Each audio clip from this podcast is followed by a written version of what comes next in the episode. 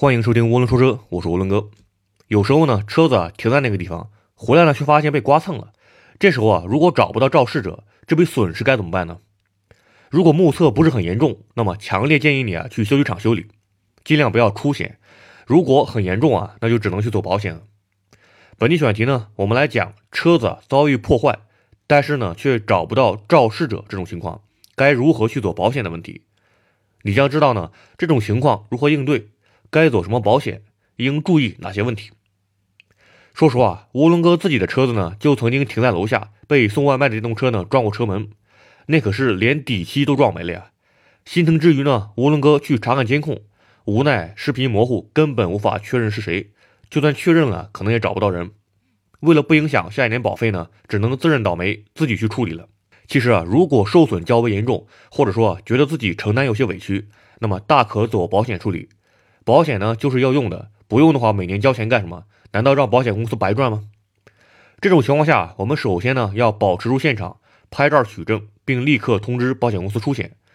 保险公司呢在勘察现场后，确认是因为第三者造成的车辆损失，那么将按照车损险的理赔流程帮你走。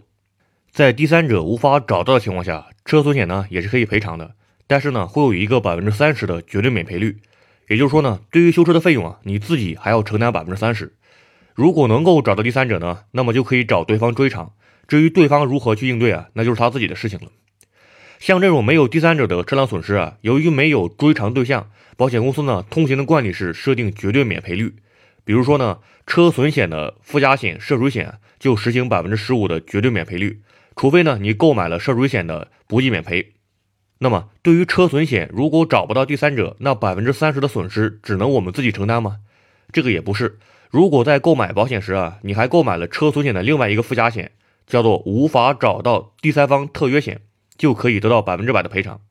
这个新险种的出现啊，弥补了第三方无法找到时车辆遭受损失无法获得全额赔偿的空白，避免了车主自己承担责任。无法找到第三方特约险啊，作为车损险的附加险呢，其费率只有百分之二点五。如果车损险的价格是一千元，那么这个特约险呢就是二十五元。涡轮哥认为呢，这是一项非常实惠的险种，应该在购买车损险时啊一同购买。那么哪些情形属于上文所提的这个无法找到第三方呢？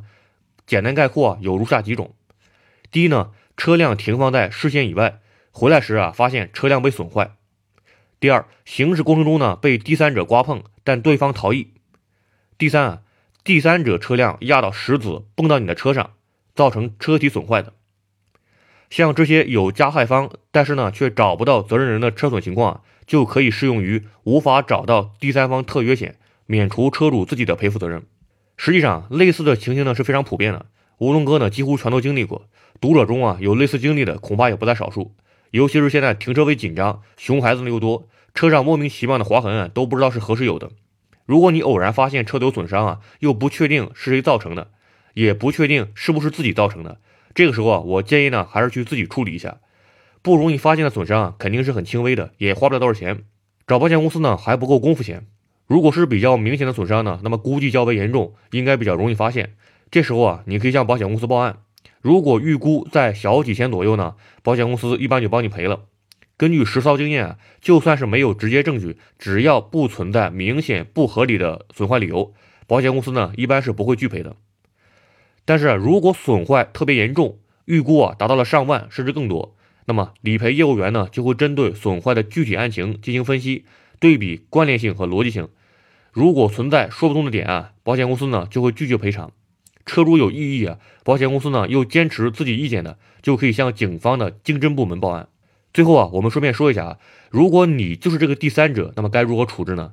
比如说你在进出停车位的时候啊，不小心刮蹭到别的车，出于道德呢，我们肯定要主动联系车主，给对方留个纸条。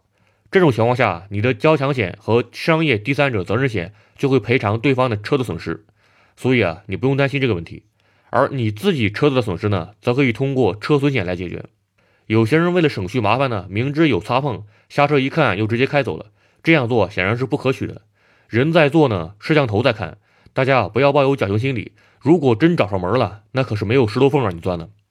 好，关于这个话题啊，我们先聊到这里。如果你有这个问题呢，欢迎关注“无论说车”的微信公众号，在本期的文章下面留言，无论哥呢会尽快回复你。